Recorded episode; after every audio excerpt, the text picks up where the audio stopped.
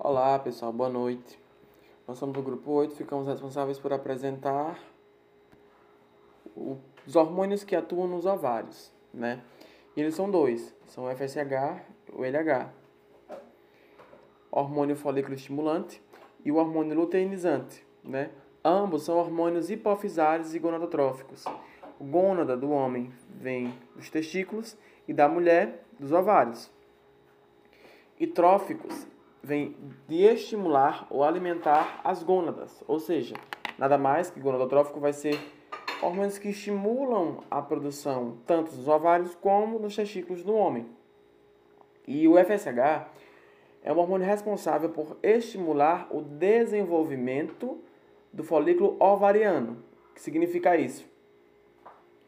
O folículo imaturo, sob estímulo de FSH, pelo estímulo do FSH, gerando um folículo maduro. Ou seja, o FSH ele é responsável por gerar pela produção de um estrógeno, né? Ou seja, como eu disse no começo, os hormônios dos ovários, o FSH e LH, eles vão ser hormônios geradores de outros hormônios, que é o que acontece nesse caso do FSH também.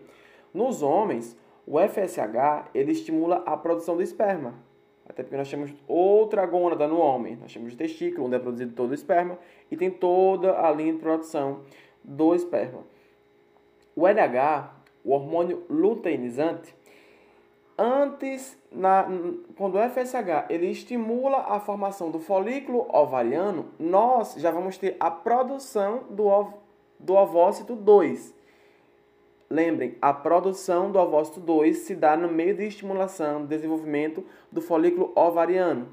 Já no LH, né, o LH ele vai ser o, o, o hormônio mais atuante, como digamos no processo de ovulação da mulher, que o LH ele vai gerar, ele vai liberar esse ovócito. Recapitulando, o FSH ele vai estimular o desenvolvimento do folículo ovariano, produzindo o ovócito 2 e o LH vai ser responsável por liberar esse ovócito 2, que é quando ali a mulher já está chegando no pico máximo de sua produção, 14 14 dia. Né? O, o, esses dois hormônios ele atingem o pico máximo em 14, em 14 dias. Então, no 14 14 dia, ela vai estar lá. E o LH ele vai produzir também, vai estimular a formação do corpo lúteo, ou pode ser chamado corpo amarelo, né? que daí desse corpo lúteo vai ser a fase final onde vai produzir a progesterona. Então, recapitulando, nós temos dois hormônios, FSH e LH.